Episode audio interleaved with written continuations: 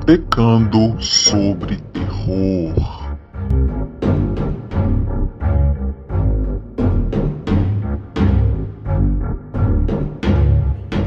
Boa noite, pessoal.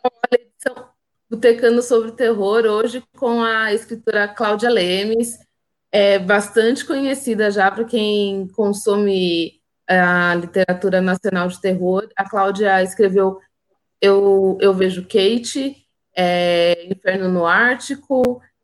É, tem um que eu acho sensacional e esse, esse título é muito bom, Cláudia. É Massacre no Acampamento Pornô. muito boa noite, Cláudia, tudo bem?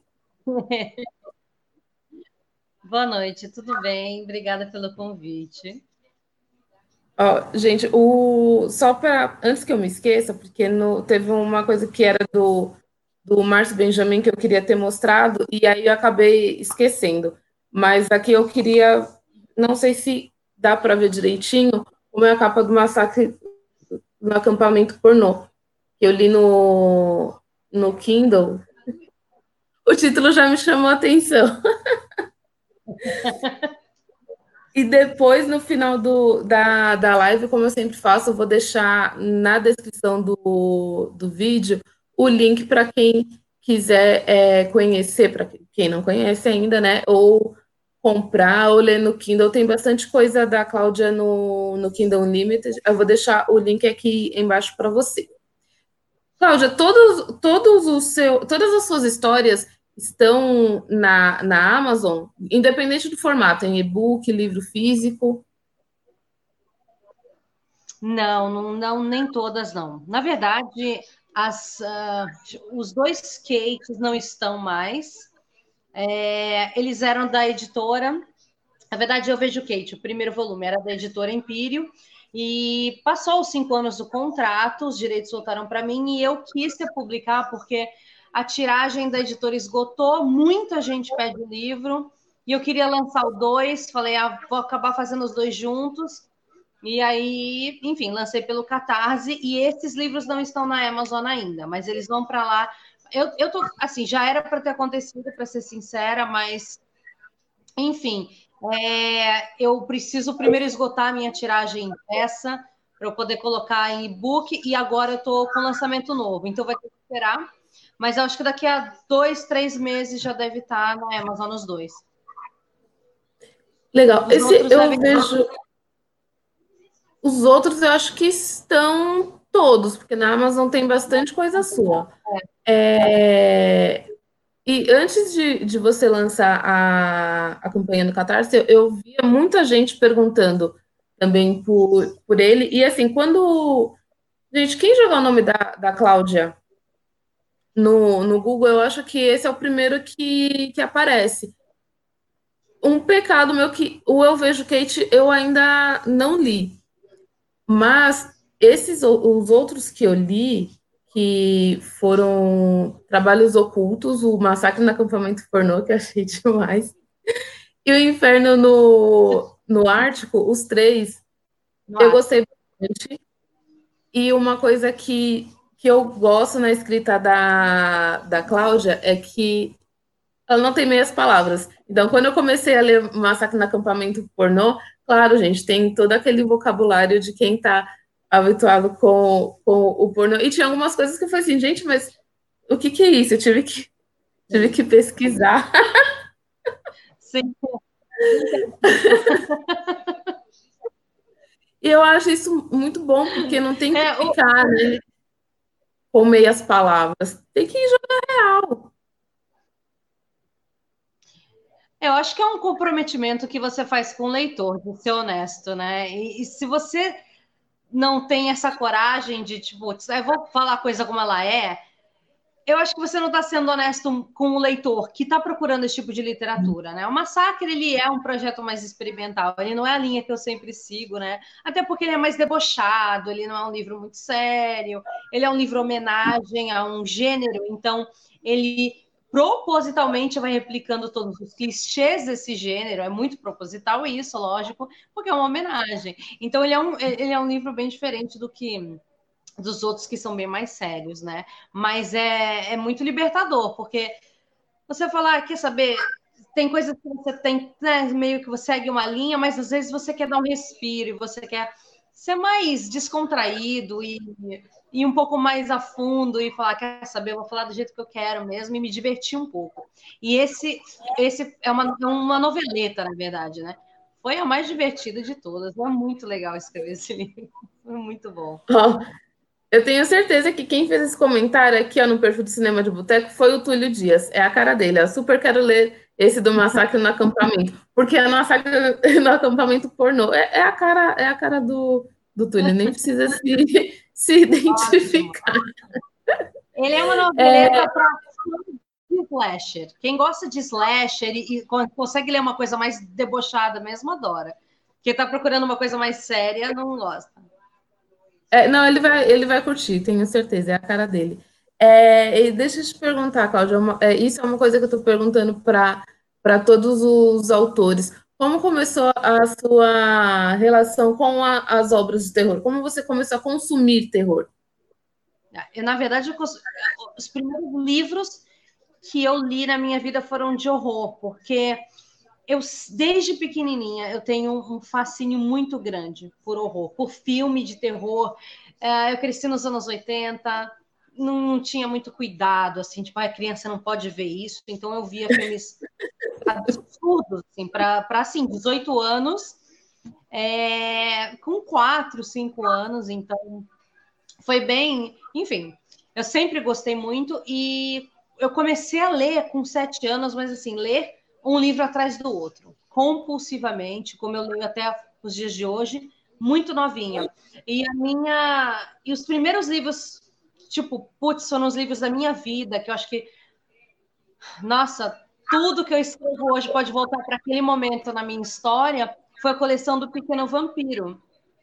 E a coleção do Pequeno Vampiro são, são livros fofíssimos, um, eles são livros de capítulo, eles não são livros infantis, assim, eles são infantos juvenis, mas não para aquele consumo em 15 minutos. Eles são livros que você lê um pouquinho hoje, lê um pouquinho amanhã, lê um pouquinho depois da manhã, como o Harry Potter, né? Que falam que Harry Potter não existia. Existia. E essa coleção tem um monte de livro, e eu era fanática por essa coleção, e eu Terminava de ler um, eu lia outro, terminava e eu lia toda a coleção e quando acabava, eu lia tudo de novo. Eu sou eu então assim, a minha literatura de horror começou muito nova. E eu comecei a ler Drácula, Spokin, Frankenstein, os clássicos com 12, 13 anos, enfim. Então sempre sempre li livro de horror e vi muito filme de horror, muito filme de horror, desde pequenininho. Legal, então quando você se viu como, como uma provável escritora de. Uma provável escritora, você já teve certeza desde sempre que seria de terror? Na verdade, não. Pior que não. Pior que não. Para escrever, quando eu comecei a escrever, assim, eu comecei a escrever com uns 13 anos, mas estou falando de escrever de forma séria mesmo. Tipo, vou escrever um livro eu estava numa outra pegada. Eu ainda consumia muito isso, mas eu não me sentia apta, capaz mesmo de escrever um livro que desse medo nas pessoas. E como eu sempre consumi todos os tipos de literatura na minha estante, você vai ver tudo mesmo. Vai ver fantasia, uh, nossa, romance, você vai ver clássicos, biografias, tudo. Uh, quando eu comecei a escrever, eu comecei a escrever numa linha mais de drama, do que qualquer outra coisa. Lógico que sempre com uma carga violenta, sempre com essa abordagem de realismo das relações humanas e nessa parte psicológica, mas era muito mais drama do que qualquer outra coisa. É, o primeiro livro que eu escrevi que se aproxima do horror, não é horror, né, que é o Vejo Kate, mas já tem um elemento sobrenatural, porque o, que, o Eu Vejo Kate, por mais que seja um livro policial, ele tem um elemento leve sobrenatural, porque você tem um espírito que narra a uhum. história, um espírito do assassino em série. E o assassino em série, ele chega a ser um subgênero do horror, né? Porque é aquele, aquela coisa do horror humano. É, então, já foi por esse caminho. Mas mesmo assim, hoje eu sou mais uma escritora associada policial do que horror, embora eu escreva horror e goste muito do gênero. É o meu, é o meu preferido, na verdade. Que legal. É... Só um, um comentário. Entre os escritores de, de terror, o nome da, da Cláudia é, é bem conhecido. E sempre que a gente menciona o nome da Cláudia, ai, nossa, maravilhosa, nossa, linda, nossa. Os comentários são sempre muito bons. E, por exemplo, um, claro, Eu Vejo Kate eu tenho vontade de, de ler, mas o que eu estou muito curiosa, e a primeira pessoa que eu vi comentando a respeito foi o, o Vitor Miranda, que é escritor do. É, ele escreve bastante coisa policial, ele é do, do Rio de Janeiro. Também tem muita coisa dele na Amazon. É o Martini com o Diabo. Esse eu, é o que eu estou bastante curiosa para ler. E aí, como, como que foi assim o seu começo de, de, de carreira como escritora? Porque você tem vários contos, né? E também tem, tem romances. Como que você foi publicado assim de começo? Foi com contos ou foi de direto com romance? Na verdade, eu escrevi o meu primeiro conto depois que eu já tinha publicado Eu Vejo Kate. Eu não sou, nunca fui uma contista. Eu não me acho uma boa contista. Eu acho que alguns contos meus são competentes, mas eu não me. Eu, eu, eu, quando alguém fala assim, ah, eu conheci a sua escrita por meio de um conto, eu já fico tipo, não, não, não, não, não. Não. Sério? sério. Porque eu, eu nunca sinto que, o, que nada que eu escrevo em termos de conto tem o impacto que os meus romances têm. Então, eu escrevo contos por primeiro, porque você acaba tendo que fazer isso, né? Depois que você está no mercado, existem muitos convites para você participar de, de livros com outros escritores, principalmente escritores que você admira e você quer trabalhar, e às vezes você quer trabalhar com aquele editor, às vezes com aquela editora. Então, criar contos faz parte, né? Para consumo imediato. Ah, mas assim, eu, se eu pudesse só escrever romances, eu só escreveria romances. Uh, os contos também servem como, justamente porque são o meu ponto fraco, eles servem como um desafio para mim. Então, eu me obrigo a escrever contos para praticar. Né? Estudei muito a estrutura de contos, inclusive eh, já dei aulas sobre isso, então eu sei como eles funcionam mas eu não amo a experiência. A experiência é um pouquinho mais dolorida. O romance eu me divirto demais escrevendo. Eu me envolvo muito nas histórias e com os personagens, e aquela coisa constante leva meses, então é mais do que uma ficada de uma noite só, sabe? Como conto, ele é um, um, um namoro, assim, então eu acho ele mais gostoso. Mas, assim, eu ah, eu comecei escrevendo alguns livros para eu ler eu mesma, coloquei alguns em blogs e tal, mas não tinha nenhuma pretensão de de forma profissional. Um, até o Eu Vejo. O Eu Vejo eu escrevi muito rápido, em sete dias, em inglês. Para mim, não era para ninguém ler. Eu acho que é por isso que ele é tão forte e fala tanta coisa que as pessoas chocam as pessoas, porque achava que ninguém ia ler, mas eu li o Vejo Quente para meu marido. Eu tenho mania de ler em voz alta, porque, sabe, tipo, me ajuda muito a pegar a cadência, o ritmo do livro e tal, e até pegar erros. Quando eu li para ele, ele falou: Porra, não, você tem que publicar, você tem que publicar. E eu publiquei ele de forma independente, sem pretensões. E de cara ele já chamou a atenção da editora Empírio. É uma editora pequena, mas com estrutura. Quando eu digo estrutura, eu digo assim: profissionais sérios, editor de verdade, preparador de verdade, o processo de divulgação, de distribuição para livraria, né? De editora grande, digamos assim. E aí eles me chamaram, falaram, putz, a gente quer publicar seu livro e tal. Falei, ok, sem problema. E conheci o pessoal que trabalhava lá, gostei muito deles.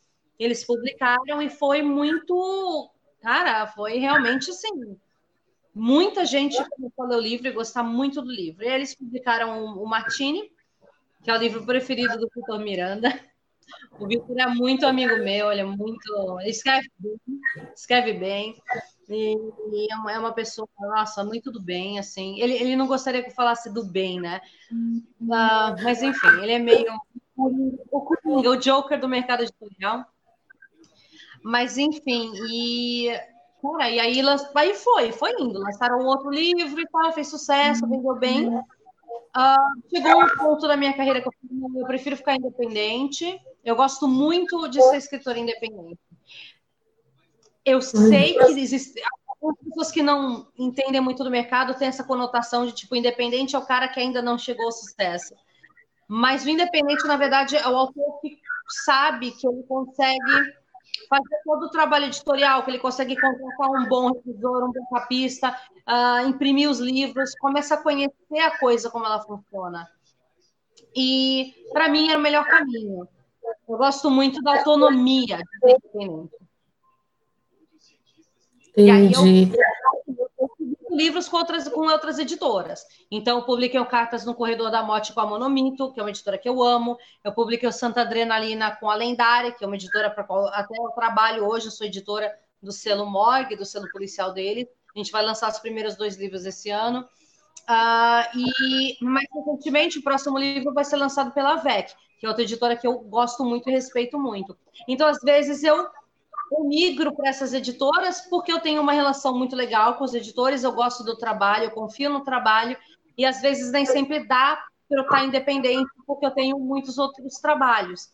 E ser independente dá muito trabalho. Então, às vezes, eu prefiro lançar por editoras. Mas eu me considero, no fundo, uma escritora independente. Olha, quanta coisa curiosa que você falou de uma, de uma vez só. Então, você já começou com. Eu, eu vejo Kate, que é, dá para ver que o, é o primeiro. É o primeiro é, nome que a gente associa ao, ao nome Cláudia Lemes como escritora e como as coisas aconteceram, e também por você preferir é, ser uma escritora independente, dá para comparar como o, o trabalho, o funcionário freelancer, né? Tem gente que prefere sempre fazer freela. Sim, é. tem muitos. Uh, existe muito, muito mito sobre o que é estar numa grande editora, né? Depois que você entra no mercado, você está aqui por um tempo, você percebe que não é um conto de fadas, que existem benefícios, mas também existem problemas e você tem que medir. Para algumas pessoas, esses problemas, esses contras, uh, não interferem tanto. Para outras, sim.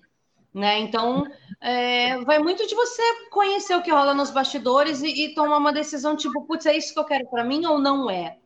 Quando não é, é legal você ter o comprometimento, assim, a, o, não é a vaidade, mas é a, a, eu acho que é a falta de vaidade, né? Eu acho que querer um selo é uma muito relacionada à vaidade. E para mim era mais importante ter o lucro dos meus livros, é, ter o controle criativo do que eu queria fazer, uh, poder escolher as capas, poder escolher a data de lançamento, sabe? Fazer a coisa do meu jeito. Então, eu preferi trilhar esse caminho, mas aquela coisa, o, que, o legal disso é que me dá uma liberdade para publicar quando eu quiser com outras editoras. E essa liberdade é muito legal, eu gosto muito disso. É, mais uma coisa que, que pega bastante é, nisso tudo não é a divulgação.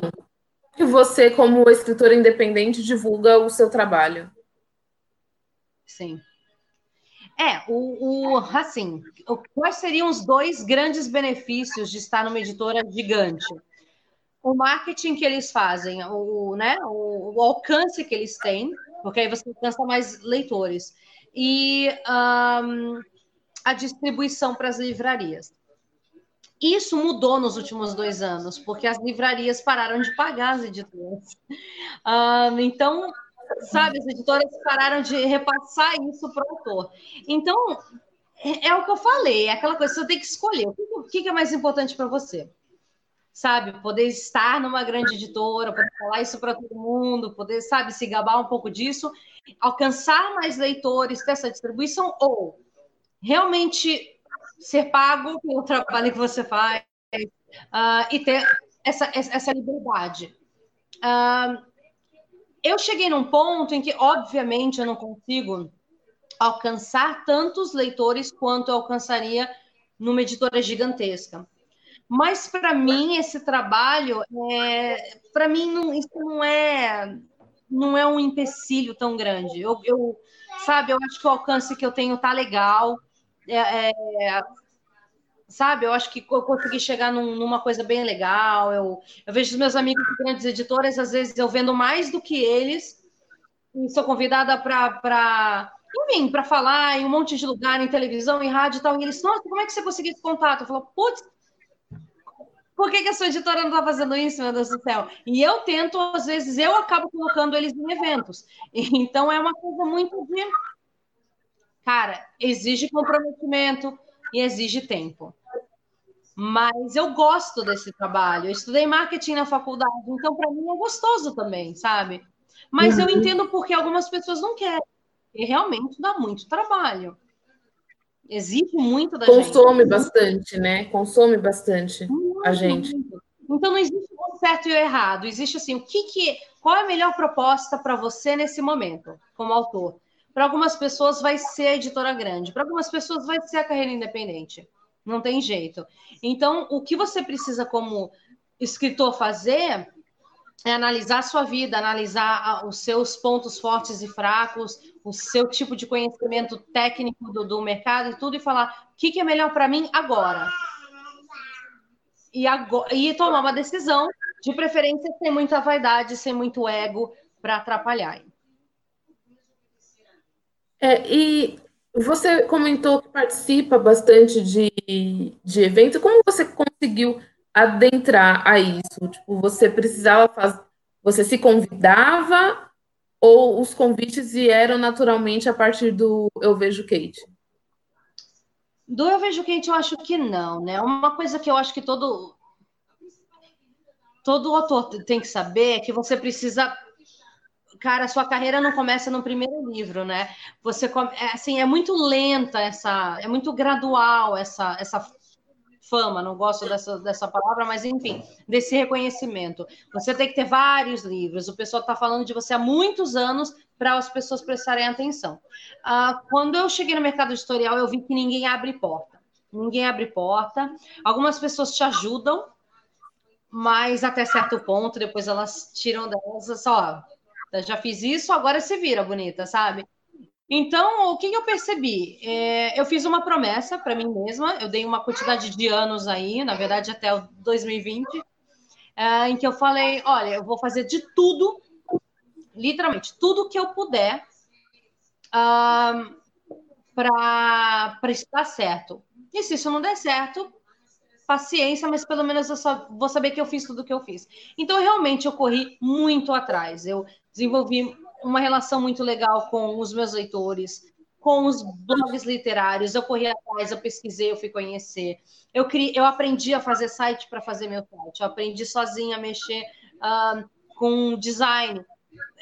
Eu meio que me ensinei tudo sozinha e fui indo. Uh, e aí eu peguei, fui convidada para um evento. Mas como nesse evento eu falei bem, né, as pessoas se empolgaram, me chamaram para outros. As pessoas vão se empolgando e te chamando para outros, né? Ah, e aí você, de repente, tem um monte de convite, tem um monte de. O que é mais importante para o artista, um monte de convite remunerado, né? Tipo, a gente não quer só que você vá. Por quatro anos eu fui em tudo.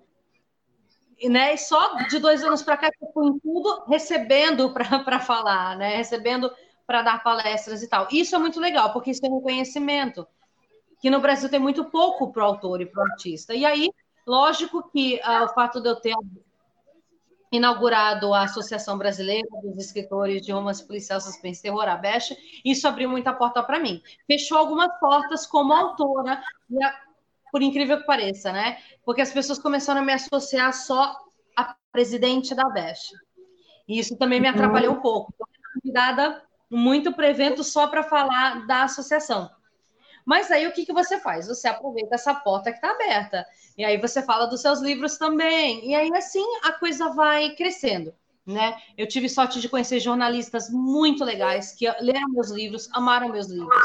E assim que eu entrei em rádio, assim que eu entrei em, jornal, assim que eu entrei em televisão, porque esses jornalistas gostaram do que eu fiz. Mas é muito lenta essa curva. Demora muito para chegar aí, principalmente sem investimento de grana e sem estar, né, ter, ter, ter para apoiar uma hipereditora. É, é, foi bem lento, é bem difícil. Caramba, Cláudia. é, não, eu acho bacana que tudo que você está mencionando aqui nesse, no tempo que, que a gente está é muito curioso e muitas vezes para quem consome o, o, o, seu trabalho, consome o trabalho de, de outros escritores, nem nunca pensou nisso. Dentro dessa trajetória, né, de divulgar o seu nome, divulgar o seu trabalho e passar a ser reconhecida, é, em algum momento, por ser uma mulher escrevendo terror ou suspense policial, você sentiu que houve uma, uma diferença de tratamento?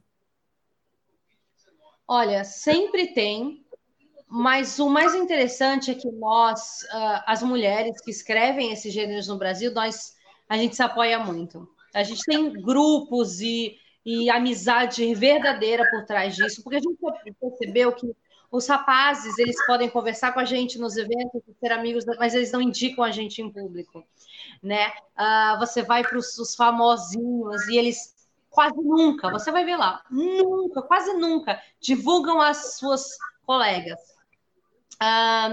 E a gente, quando a gente começou a se encontrar em evento e conversar sobre isso, e enxergar umas, assim, não se enxergar como competidoras, mas assim, tipo, porra, cara, Tipo a Juliana Daglio. A Juliana Daglio escreve super bem, ela é uma mulher maravilhosa, sabe? Por que, que eu enxergaria ela como rival? E aí eu posso mencionar assim, umas 40 dessas mulheres. E a gente começou a fazer essa amizade e, e, e, e, falar sobre isso. Né? Vocês já perceberam que fulano de tal, que é super meu amigo, nunca divulgou meu livro, mas divulga de todos os colegas dele. E a gente falou, nossa, ainda bem que você falou isso, porque eu sempre senti. E aí a gente começou a falar, cara, eles não vão. Os rapazes não vão abrir porta pra gente. Assim, alguns vão, raros, raros, raros. Você tem suas exceções no mercado de homens muito, muito legais. Mas é, são muito. A porcentagem é assim. Então a gente começou a ver que, tipo, porra, a gente tem que se ajudar porque eles não vão abrir espaço para gente. Ah, às vezes, então, assim, eu acho que vai muito da responsabilidade que a gente tem. Quando eu, por exemplo, tive a oportunidade de criar quatro mesas para a Horror Expo, que teve no ano passado, para autores, eu falei, não, metade vai ser mulher. De cara, já falei, metade, porque eu tenho agora, me, me, assim, me caiu essa oportunidade no colo, e eu vou colocar mulher nessas mesas. Eu não podia fazer mesa só com mulher, porque tinha um monte de. Enfim, tinham diretrizes, né? Porque eu podia, não podia fazer. Mas eu, eu não queria fazer mesas. No... porque quando você é mulher, eles querem sempre te colocar na mesa cor-de-rosa, que assim, os homens falam sobre a, a, o pós-horror. Os homens falam sobre a, a, literatura clássica no Brasil e como abordou o horror. Mas as mulheres, mulheres na literatura. Mulheres, tipo, a gente não quer falar só sobre mulheres o tempo todo. A gente quer falar sobre os monstros, sobre os medos, tudo. Então, a, acho que a primeira coisa é você se recusar, às vezes, a participar de algumas mesas, da, ou, ou mudar, né? Falar, precisa ser sobre mulheres na literatura? Só porque quem está sentado lá é mulher? Será que a gente não pode falar de outras coisas? A gente também quer falar sobre pós-horror, né? Uh, e outras coisas e, e chamar suas amigas e ser amiga de outras mulheres, porque se você não fizer isso, ninguém vence. Então você tem que realmente enxergar as mulheres como suas amigas e, e lógico, tem outras coisas. A forma como eles são avaliados são muito diferentes. Os caras se safam com muita coisa que a gente não se safa, principalmente na, na questão da sexualidade. Eles podem escrever algumas coisas e ninguém se choca. E quando a gente escreve, oh, parece que o mundo acabou. Sempre tem um pouco disso. Uh, existem muitos artigos de mulheres no mundo inteiro falando sobre isso. Mas eu acho que a gente tem que continuar fazendo o que a gente está falando, fazendo. O, esses dias eu coloquei no meu, esse mês, eu coloquei no meu blog um, uma indicação de 10 escritoras independentes ou de editoras pequenas que escrevem horror e suspense no Brasil. E ele teve 600 compartilhamentos. Então, assim, esses nomes chegaram a muitas pessoas. E é isso que a gente precisa fazer. Quando uma mulher ela decide que ela não vai entrar nesse barco, que ela vai só se promover, que ela vai falar mal das outras autoras, que ela vai colocar as outras autoras para baixo e ficar só criticando o livro de outras autoras, ela funda sozinha. É, entendeu? Então as mulheres precisam assim praticar um pouco o que elas pregam. Se você prega o feminismo, a sororidade, ótimo, faça alguma coisa pela sua colega.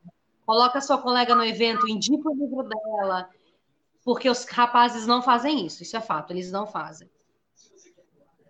E curiosamente, quem o seu nome apareceu a primeira vez aqui no Botecando sobre Terror, na primeira edição, quando eu estava conversando com a Karen Álvares, né, que é uma, uma fofa, também adoro os livros dela, e quando foi ela que falou o seu nome primeiro, eu falei assim, nossa, e eu queria chamar a Cláudia para participar, e ela elogiou pra caramba você, e a, a eu sigo a a Karen no, no Twitter, e ela tem muito isso de, de falar, claro, dos próprios livros, mas de sempre compartilhar o, os nomes de outras autoras. E eu acho que no, no site dela também tem um, um post com escritoras nacionais de. Não, escritoras de terror.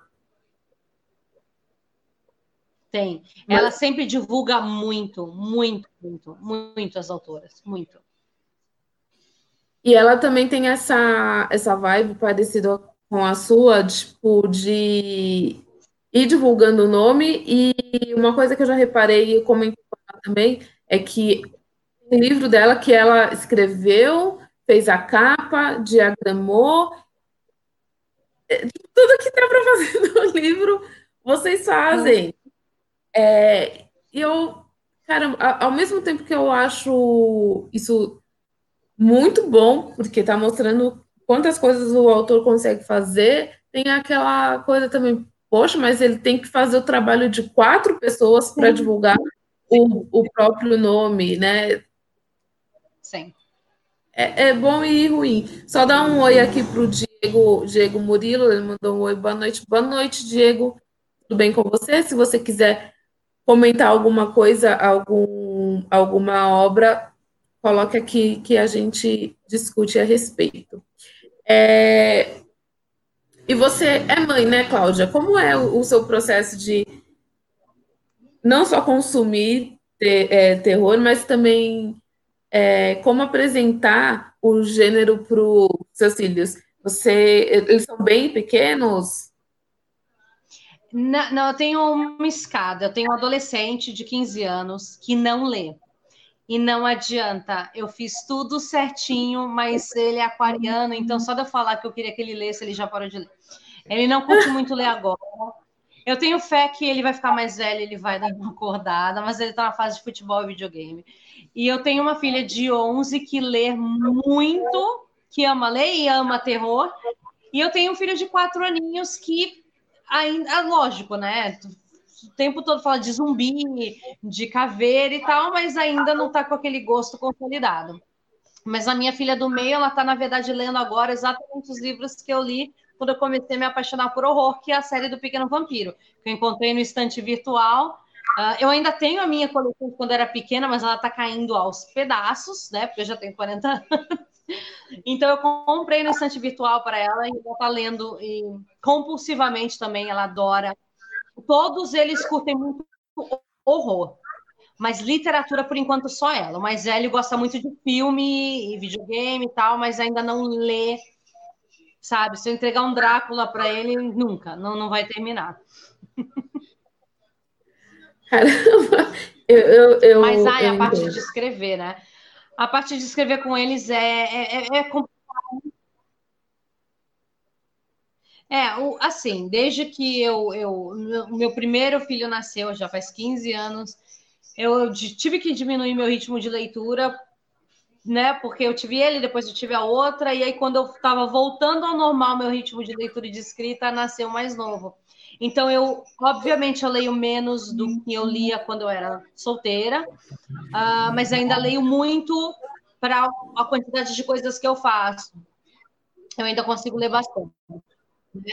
É, mas é, eu tenho pouco tempo, pouco tempo para escrever, pouco tempo para ler, preciso fazer outras coisas. Eu, eu vivo de outros trabalhos para pagar as contas, então é meio que sempre uma luta, sabe? Então eu tento ler antes de dormir, meia hora, para ler todo dia. E escrever, uhum. realmente eu não consigo encaixar na rotina diária, porque eu tenho muito trabalho então eu tento escrever só quando dá. Geralmente é madrugada, fim de semana, eu roubo uma horinha aqui ali do dia, mas eu também escrevo muito rápido, então isso ajuda, isso compensa um pouco essa falta de rotina.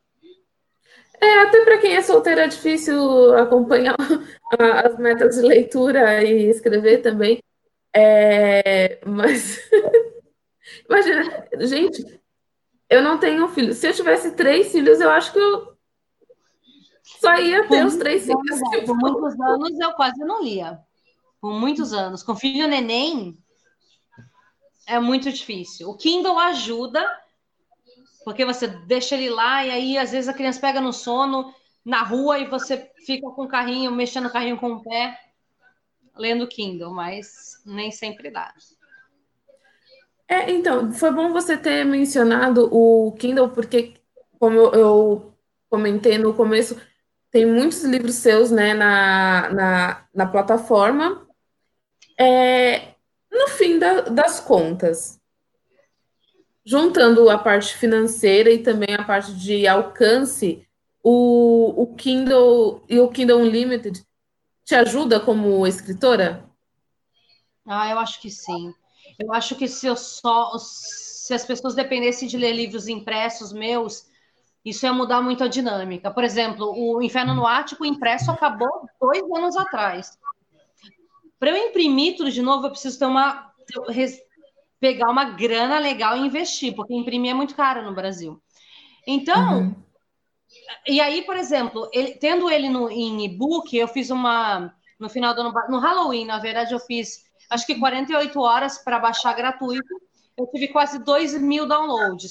Então, querendo ou não, esses 2 mil downloads alcançam é, leitores que, por algum motivo, não compraram aquele livro impresso. Né? Então, sim, eu acho que quanto mais você facilita para as pessoas lerem o seu livro, melhor é, com certeza. Então, a Amazon me ajuda muito, muito, muito. Legal.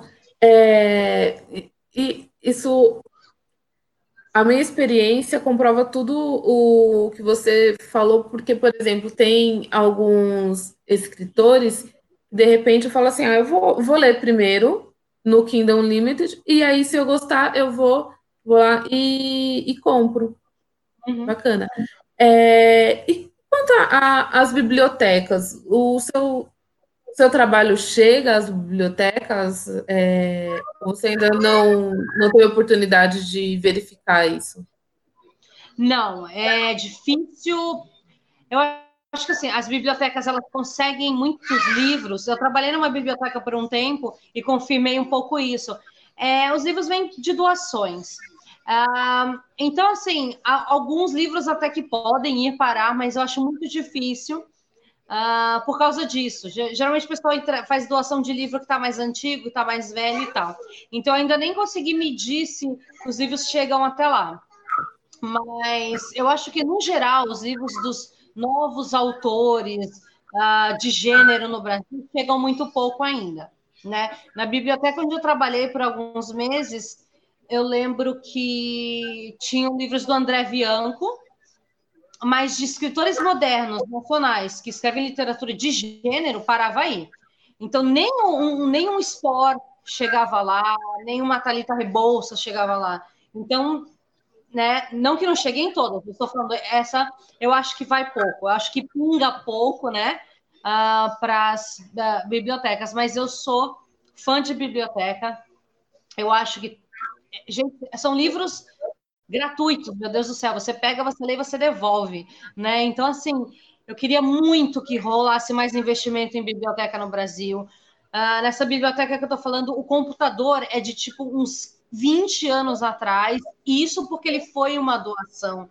Então, assim, nossa, e não tinha espaço, então tinha muito livro jogado no banheiro, era, nossa, dava, dava aflição de ver como os livros eram tratados. E pouco incentivo, né? Pouca cultura de livraria, de biblioteca no Brasil.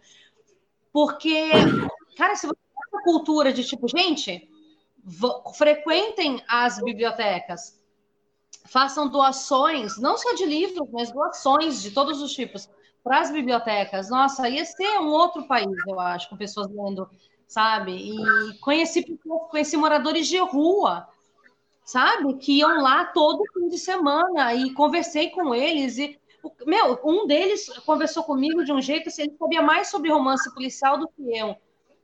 Então você quebra um monte de preconceito que você tinha e fala, gente, essa galera não lê, mas às vezes lê. Ele falou, a leitura salvou a minha vida.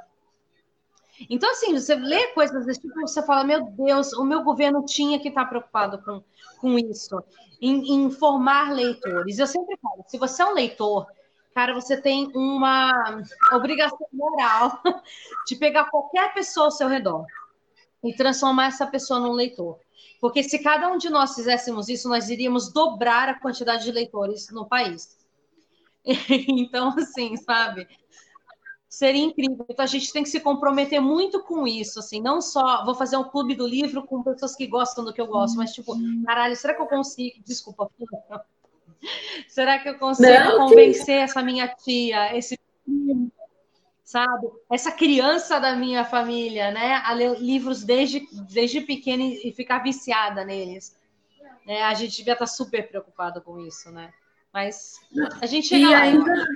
E ainda que você mencionou o nome do André Bianco, que também já é um, um puta nome, assim, tipo, já tá num, num outro patamar, porque o cara já escreve há bastante tempo, né? E também teve um, uma trilogia que foi muito elogiada, que é a, a saga do, do, do sete, do sétimo. Então, assim, já é uma. Para ele estar lá já, já é uma coisa bem fora do, do comum. Ele é a exceção da, da regra, né? Então, mesmo quando eu comecei a, a comentar com amigos, conhecidos, que eu da ideia que eu estava querendo colocar em prática do Botecando sobre Terror, dois nomes sempre surgiam quando, as, é, quando eu contava para as pessoas.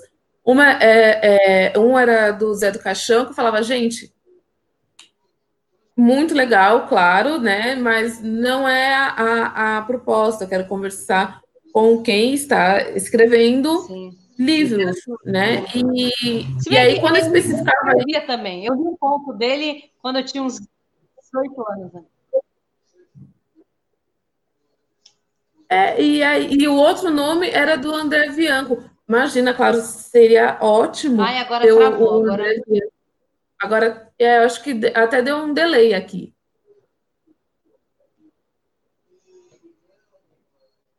Tá me ouvindo? O, o André Bianco, ele tem uma outra qualidade. Além de ter uma trajetória que eu respeito muito, porque ele também começou como independente, ele também começou correndo atrás e colocando livro em livraria e tal. Além disso, ele tem uma coisa que é muito rara no mercado editorial, que ele é abordável, ele é uma pessoa que você consegue chegar e falar: Oi, André, tudo bem?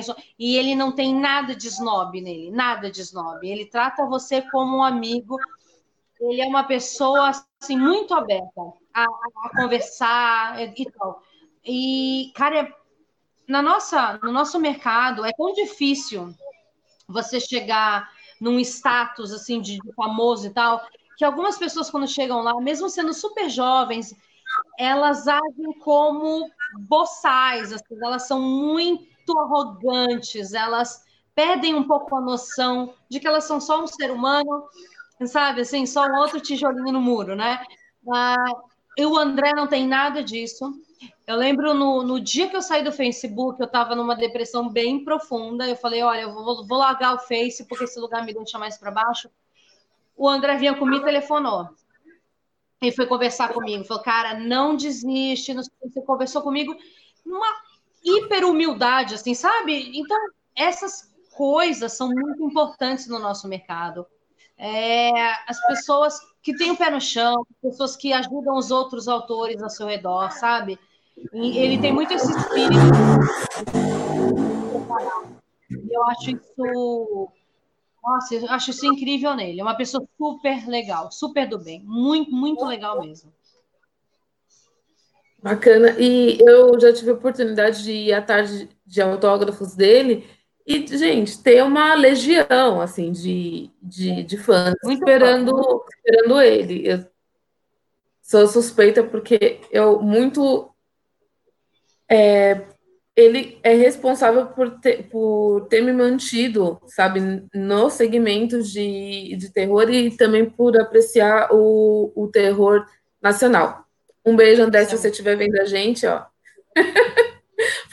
Pode colar aqui que vai ser muito bem-vindo. Depois eu mando o link para ele, sim. É... Não, até perdi aqui o, o, o, fio da meada, mas que a gente estava falando da, da biblioteca, né? E tipo, para também ter um, um, livro dele lá, porque já o cara já é muito grande. Sim. E eu acho que quem chega perto dele nesse sentido de ter, não de, de qualidade, gente, de qualidade, imagina.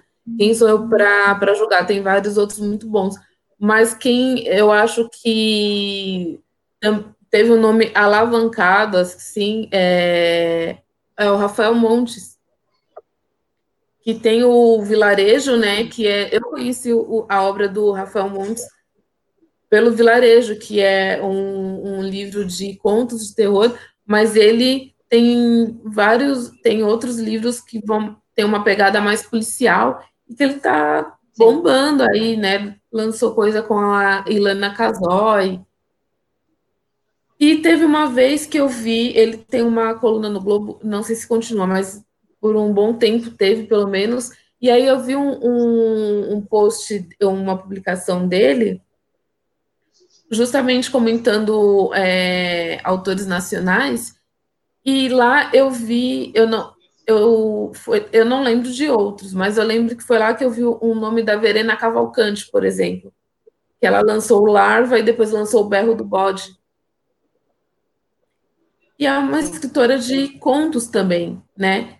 É, gostei muito. E aí eu lembrei agora você falando de, de homem divulgar trabalho de mulher. São casos isolados mesmo. Então eu lembro desse caso que eu vi que o Rafael Montes. O post dele, ele indicou muitas mulheres, inclusive eu, eu estou nesse post dele, mas outras mulheres que, que escrevem policial. Então, é aí é que eu exatamente você falou, vê se é exceção. Raramente um homem vai usar a, a coluna dele no jornal para indicar mulheres que escrevem a mesma coisa que ele. Então, a mesma coisa em termos de, de gênero. Então, eu lembro muito bem desse post, foi um post muito legal. É, o Márcio comentou aqui, Cláudia. Cheguei agora. Gosta de livros de serial killer? E qual filme? E qual filme e livro me indicariam de suas preferências? Tem bastante coisa, hein, Márcio? O que você indicaria, Cláudia, de um livro e um filme para ele, de serial killer? Serial killer os meus. Porque essa é a minha especialidade. Mas, assim, se não fosse nenhum meu de assassino em série, uh, eu não sei se ele está procurando não ficção ou ficção. Uh, porque né, tem um abismo aí, mas assim, livros de não ficção de assassinos em série, eu acho que fora os da Ilana, que merecem muito ser lidos, não só porque ai, apoia a literatura nacional, mas porque eles são muito bons. E eles agregam muita informação. Uh, eu, nossa, tenho muitos aqui, eu não sabia nem por onde começar. Eu tenho realmente uma biblioteca de assassino em série aqui em casa. Uh, mas Andarkside lançou bastante. O Anatomia do Mal é muito explicativo, é muito bom. Uh, e você tem, o que eu sempre recomendo, são as biografias dos assassinos em série. Vai conhecendo um por um e tal. Eu tenho um canal no YouTube, que a gente já encerrou, né? Nossa terceira temporada foi a última, uh, em que eu e a Paula Feb, que é uma psicanalista, a gente eu não sei quantos episódios a gente tem, mas deve ser mais de 30, com certeza. Uh, cada um dedicado a um assassino em série, por exemplo. A gente faz toda uma ficha técnica e psicológica deles, que eu recomendo também, lógico. Uh, mas, enfim, em ficção, se for nacional, não sei se ele está procurando nacional. Márcio, seja mais específico. O que, que você está ele não mencionou aqui se seria nacional. Eu gosto do, inclusive, o da quem escreveu foi a Ilana Casal com o Rafael Montes, o Bom Dia Verônica, que vai virar Verônica, a série, né? Isso, que tem um assassino em série, mas uh, tem o sorriso da Helena, né? Que entra um pouco no, na, na, nisso também, uh, do Gustavo Ávila, que é, que é nacional também. É, Nacional, tem mais, mas lógico que agora eu não vou lembrar. Uh, filme e série tem muito, muito, muito, muito, muito. Mas eu recomendo um dos filmes que eu mais gosto de assassino em série, é o Copycat. Ele não está mais no Netflix, mas ele ainda está no Amazon Prime. Uh, muito bom também. E o Mr. Brooks. É? Eu não lembro, ai meu Deus, o nome desse filme em português. É com Kevin Costner e o William Hurt e a Demi Moore. É um dos filmes de assassino em série que eu mais amo no mundo. Também está na Amazon Prime. Uh, mas agora eu não estou lembrando, ai meu Deus do céu, do nome dele em português. Eu nunca lembro. E tem uma, uma série. Eu vou lembrar bacana. até o final e aí eu aviso. Tá bom. Tem uma série bacana que eu não, não sei se ainda está na Netflix, mas eu assisti na Netflix, que é The Fall, que é com a Gillian Anderson, que fazia Arquivo X ela é policial que vai atrás de um, de um serial killer e ele só mata a mulher também. Essa série é muito boa. Você chegou a assistir, Cláudia? Muito boa. Essa série é muito boa. Tem muita série boa de assassino em série. Ah, assistir. Eu, eu, o Mindhunter eu adoro, mas eu gosto de séries também que fogem um pouco. Assim, às vezes são assassinos em série, mas nem sempre uh, que uma série que está no Netflix que ninguém conhece e é ótima é Real Detective. Não é True Detective. O True Detective eu amo, mas essa é de casos reais e entrevista os uh, detetives reais. Então você vê os detetives reais chorando porque o caso afetou a vida pessoal deles. Isso é tudo muito interessante. Eu adoro true crime, então eu gosto muito de ver também as coisas reais. E essa é uma série do Netflix que poucas pessoas conhecem e é excelente. Eu recomendo, nossa, para todo mundo. Olha que legal, eu não, não ouvi falar, vou, vou procurar saber. E, gente, agora, esse canal que a, a Cláudia mencionou, que teve três temporadas, né, Cláudia? O programa, esse também eu posso deixar o link aqui na descrição do, do vídeo. E por que que não, por que que encerrou o, o canal, encerrou o programa?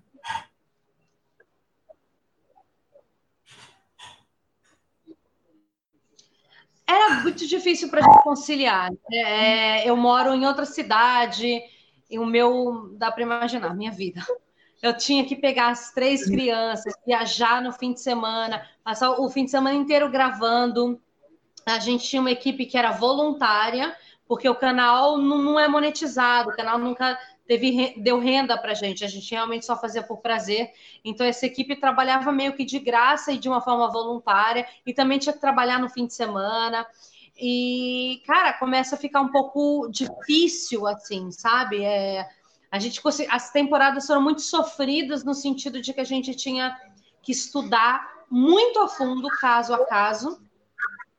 Ah, e isso toma muito tempo para nossa agenda. A agenda da Paula era muito complicada, a minha mais ainda. E, cara, a gente conseguiu levar três temporadas, mas depois a gente falou: olha, a gente vai ter que acabar, porque não tá mais dando, tá difícil. E a gente encerrou e foi muito emocional para mim acabar aquilo, porque a gente realmente teve que. A gente passou por muita coisa naqueles três anos de temporada.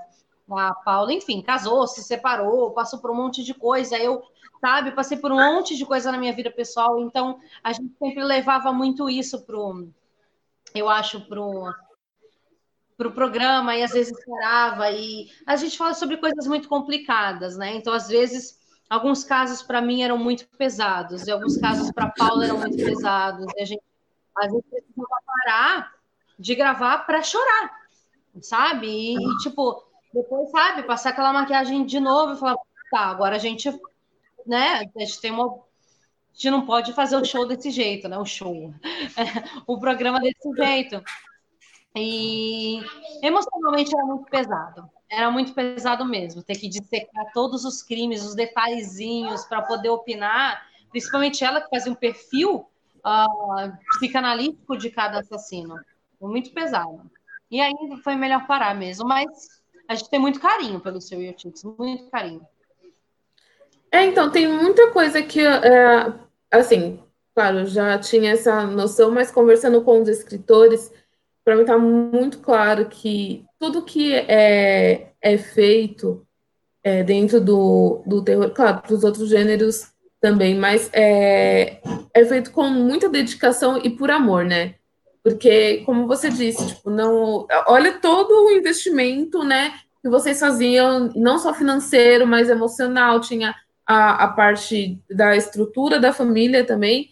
E aí, para trazer esse tipo de, de coisa, porque vocês gostavam, né? Então, é, é um comportamento Sim. que eu vejo tá muito claro para mim é, nos, nos, nos, escritores, principalmente porque é, a maioria não não vive é, só de, de escrever, fazer um milhão, mais um milhão de, de coisas para se manter justamente como escritor. E agora, é, queria que você comentasse, Cláudia, que vai, é, vai sair um, um, livro, né? Uma antologia, tem vários escritores, vai ter o César Bravo também, é, que vai sair pela Dark Side Books é em maio que, que esse livro sai? Isso. Isso. Ia sair antes, né? Mas aí a gente está numa situação complicada agora, com quarentena, enfim. E aí eles vão lançar em maio. E como surgiu? É, é, qual, desculpa, qual é o nome da, da antologia? É a Antologia Dark mesmo. Antologia Dark, legal. E como surgiu esse, essa oportunidade para escrever e publicar essa antologia ao, ao, lado desses outros escritores? Veio por parte da Dark Side? Veio, veio. A Dark, o, a Dark já tinha publicado César Bravo, César Bravo e a gente já conversava bastante, inclusive pessoalmente, a gente, sabe, tinha uma amizade muito legal e, e admiração mútua também, porque eu adoro ele não só como pessoa, eu gosto da escrita dele e vice-versa quando saiu o Inferno no Ártico, eu pedi para ele ler, eu falei, olha, a gente sempre escolhe um autor para ler e fazer o blog, né? E aí eu falei, cara, César, eu quero que seja você, porque por mais que seja uma obra policial, o Inferno no Ártico tem um elemento de horror muito forte, principalmente horror cósmico. Uh, e aí eu falei, cara, eu queria muito fosse você, mas já sabe, se odiar, me fala, é, você não é obrigado a nada. Ele, e ele leu e ele amou. E, e ele fez o, o blurb para mim, né? A opinião dele saiu na capa do livro, enfim. E foi assim que ele conheceu meu trabalho. A pessoa ele já conhecia, mas a minha escrita ele conheceu pelo Inferno no Ártico. E a Dark estava publicando os livros dele, graças, né? Porque a Dark precisava de mais autores nacionais e tal. E o César é super competente, o César é muito dedicado ao terror e à, e profissão dele e tal. E aí, quando ele teve essa ideia do, da, da antologia Dark, já faz alguns anos, tá? Já faz um tempão, ele falou, cara, beleza, e a Dark adorou a ideia, comprou a ideia, e ele falou, vou convidar... Se você prestar atenção no, no, no, na lista de escritores, você pensa assim, tem tanta gente mais famosa, às vezes, que poderia ter chamado. Mas o César fez uma coisa muito legal. Ele chamou pessoas de áreas diferentes, mas algumas são mais ligadas ao roteiro de cinema e tal. Isso eu achei bárbaro. Uma voz, um mosaico de vozes diferentes e tal. E ele, enfim, chamou, ele falou: vou chamar quem eu acho que escreve bem, eu vou chamar pessoas que eu, que eu admiro e tal, e que eu gosto de trabalhar. E quando ele me chamou, eu fiquei nossa, que da onde está vindo? É, e ele falou assim: ele só mandou um recado pelo WhatsApp, tipo, abre seu e-mail. Eu falei, ai meu Deus. Aí abri o e-mail, aí tinha da data. Eu falei, ai meu Deus. Porque tem, é muito emocional para mim poder escrever sobre o King, porque sem o King eu não estaria escrevendo nada. Sem o King não, não existe Cláudia escritora.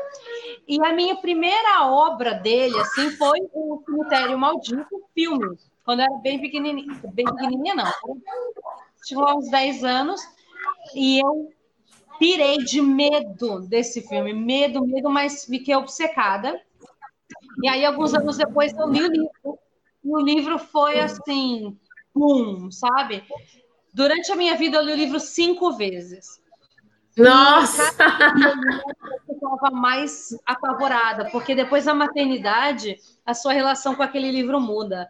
Não, não é mais tipo, o que, que esse idiota desse cara tá fazendo? É tipo, meu Deus, esse cara tá fazendo o que eu faria?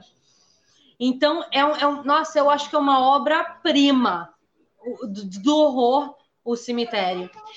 E quando o César veio, só de me dar a oportunidade de escrever sobre o King já era incrível. Mas quando eu falei para ele, eu falei, ele falou: ninguém vai poder repetir obra, cada um vai escolher um livro do King para se inspirar. Na hora eu falei: ai meu Deus, já pegaram o cemitério? E por sorte, eu fui a segunda pessoa a escolher. Por sorte mesmo, assim. Aí ele falou: é seu. Quando ele falou: é seu, eu quase passei mal fisicamente, a responsabilidade disso. Falei, não é qualquer antologia, é uma puta antologia nacional de homenagem ao King, né? Aí eu quase passei mal, mas depois tentei, escrevi meu conto. Eu acho que algumas horas eu escrevi aquele conto. Gostei do conto, aquela coisa que eu já te falei. Não amei, mas gostei muito. E aí entreguei para ele, ele falou que amou. Ele falou que o pessoal da Dark sai de amor. Aí eu já falei, ah, meu Deus, agora eu já posso morrer. Missão cumprida.